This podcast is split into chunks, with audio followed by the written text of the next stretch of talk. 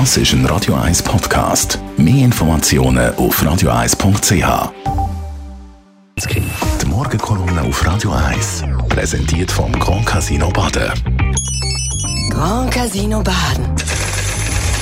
Baden im Glück. Guten Morgen, Roger. Guten Morgen, Mark. Sorry. KI, künstliche Intelligenz, alle reden davon, aber jetzt sind wir an einem neuen Punkt.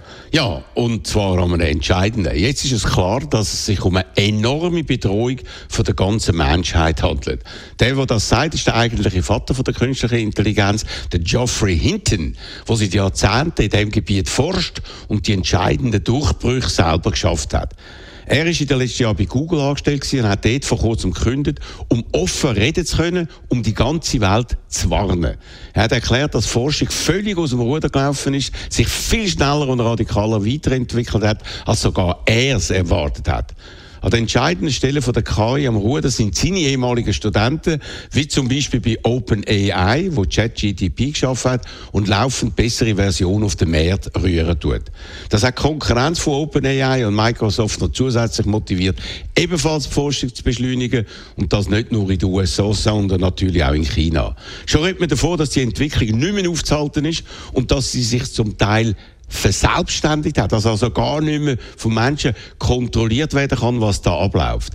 Die ersten Ausläufe erleben wir jetzt und schon bald ist es unmöglich, in den Medien und im Internet echte Menschen von virtuellen zu unterscheiden, was Vertrauen von uns allen in Informationen, die uns geliefert werden, zerstören kann.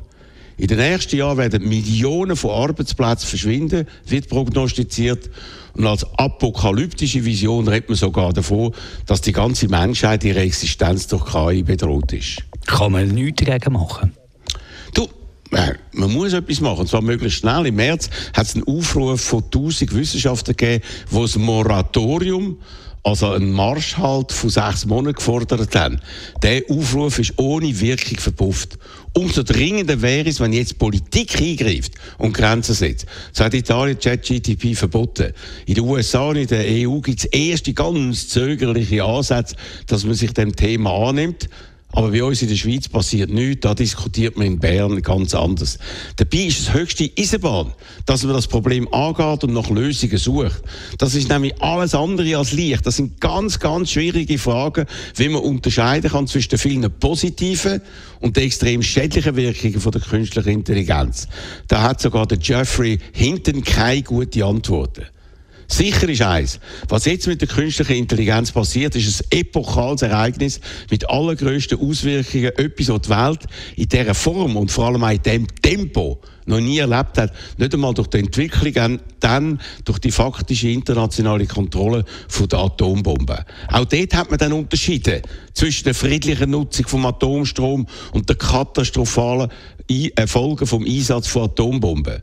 Der Appell vom Vater von der künstlichen Intelligenz, Geoffrey Hinton, sollte darum am hintersten und letzten von den Entscheidungsträgern weltweit äh, zeigen, dass man wirklich, wirklich keine Zeit mehr verlieren darf. Die Morgenkolumne von Roger Schawinski zum Nachlesen auf radio1.ch. Die Morgenkolumne auf Radio 1.